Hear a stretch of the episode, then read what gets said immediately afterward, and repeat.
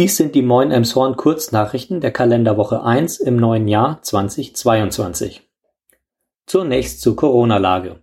In Emshorn infizierten sich in der vergangenen Woche 220 Menschen neu. Badepark blieb geschlossen. Weil das Blockheizkraftwerk defekt war und das Wasser kalt, blieb der Badepark die gesamte Woche geschlossen. Laut Webseite des Badeparks bis einschließlich heute. Tanklaster verliert Heizöl. Eine geringe Menge Heizöl ist in der Straße Lied ausgelaufen. Zum Glück kam das Fahrzeug aus der Reparatur und war nicht betankt.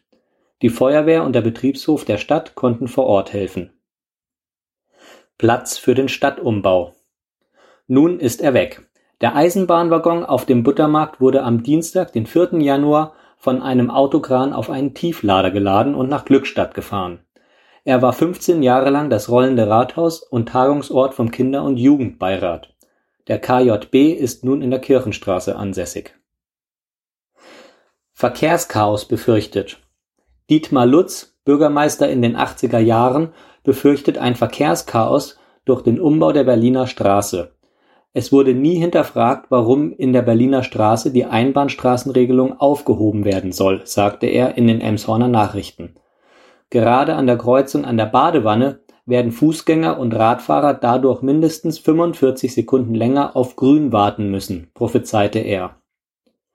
Elmshorn plant weiter die autogerechte Stadt, anstatt den Autoverkehr im Bereich der Innenstadt zu reduzieren. Abbau der Weihnachtsbeleuchtung.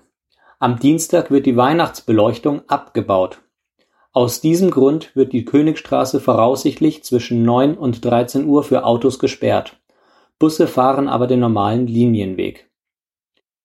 Wie wir bereits berichtet haben, ist es das letzte Jahr dieser Beleuchtung. Manuela Kase vom Stadtmarketing kündigte für 2022 eine Weihnachtsbeleuchtung Plus an, die auch ins Sanierungsgebiet erweitert werden kann. Außerdem sollen die Haken an den Fassaden auch in den anderen Jahreszeiten zur Dekoration genutzt werden Neubau einer barrierefreien Tribüne.